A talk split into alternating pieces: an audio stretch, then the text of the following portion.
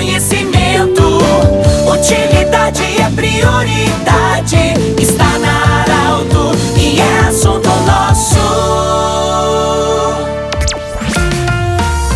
Olá, vocês. Estamos iniciando o assunto nosso desta sexta-feira. Saudação muito especial. Obrigado pela audiência. Sempre para Unimed, Vale do Taquari, Vale do Rio Pardo.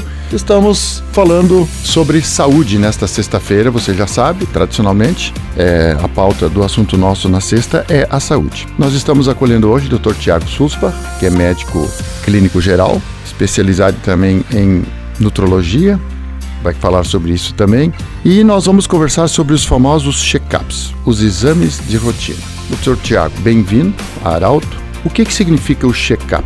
Quando e como ele deve ser feito? Bem-vindo. Pedro, é um prazer enorme fazer parte aqui do programa da Arauto, tá? participar dessa entrevista. Os check-ups eles podem começar a ser feitos a partir dos 18 anos nos pacientes. Em alguns casos específicos podemos começar antes mesmo dos 18 anos. Cada exame pode ser feito conforme a idade do paciente. Por exemplo, colonoscopia podem ser feitos a partir de 45 e 50 anos, entre homens e mulheres. Exames de mama a partir dos 40 anos. Se tiver história familiar, o ginecologista, inclusive, pode se avaliar e iniciar antes. Também temos a questão dos exames de colesterol, hemograma, ureia, creatinina. Esses exames podem ser solicitados rotineiramente todo ano. É muito importante nós fazermos o diagnóstico das doenças preventivamente, que nesse diagnóstico a gente consegue descobrir doenças que não conseguiriam ser vistas sem esses exames. Doutor, a gente sabe hoje, com o avanço da medicina, que é, as mulheres durante a gestação fazem o acompanhamento.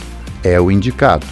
E aqui fica o recado que as gestantes façam esse acompanhamento, porque aí já vem o acompanhamento também do bebê.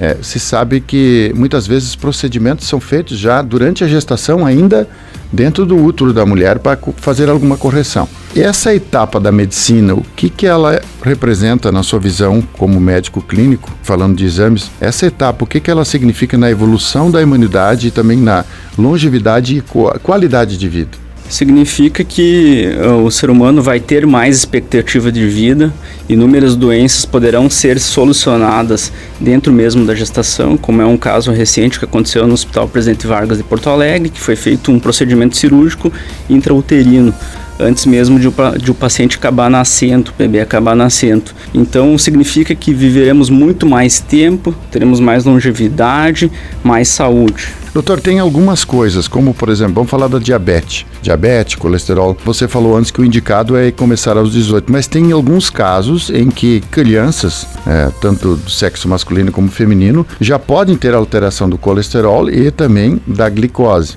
Nesse caso, normalmente nós temos sintomas? Cada caso é um caso, Pedro. Por exemplo, temos crianças que são obesas que elas acabam demonstrando que tem sinais específicos de aumento da, da, da glicemia, manchas pelo, pelo corpo começam a surgir, gordura corporal, é geralmente abdominal. Então são alguns demonstrativos que mostram que pode ter alteração da glicose, de colesterol.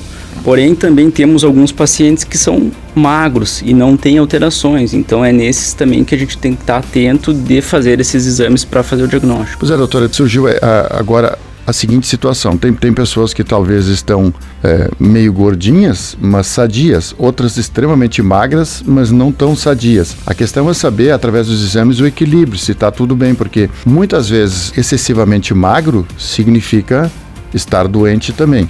Nem sempre a pessoa mais, mais gordinha significa que tem algum problema. Na verdade, o paciente, todo paciente obeso, não existe obeso saudável. Todo paciente obeso, ele é doente e ele consequentemente no futuro vai ter alguma doença, vai acabar em pressão arterial, diabetes, dislipidemia. É muito, muito, muito difícil achar um obeso saudável, tanto que a nutrologia nem, nem considera a obesidade como um obeso saudável. É, sempre considera o obeso como um paciente doente também. Doutor, é, o que, que você diria assim, então, periodicamente, que tipo de exame, por exemplo, uma, uma pessoa adulta que está nos acompanhando nesse momento, um, um, adulto, que tipo de exame você recomenda fazer uma vez por ano? Eu recomendo fazer o hemograma para dar uma olhadinha no como é que vê como é que está o sangue, ver se não tem nenhuma anemia, algum distúrbio de coagulação, né, ou sanguíneo. Função renal, ureia, creatinina, sódio, potássio, eletrólitos, um exame de urina também, são exames bem simples. Também temos a função hepática, TGO, TGP, Podemos pedir a questão de sangue oculto em alguns pacientes, na, sangue oculto nas fezes, para ver se tem alguma alteração inicial de intestino. Surgindo um exame positivo, a gente prossegue a investigação com demais exames para fazer o diagnóstico. Conversamos com o Dr. Tiago Sulzbach, clínico geral. Grande abraço para você. Tudo de bom, feliz 2022. E nós queremos recomendar sempre a coluna no Jornal Arauto. Hoje, sexta-feira, tem Jornal Arauto. Nós estamos em coluna no Jornal Arauto do Arauto Saúde. E também recomendamos que amanhã, 8 horas da manhã, no Portal Arauto, em vídeo, essa entrevista. Grande abraço e até lá. De interesse da comunidade, informação gerando conhecimento.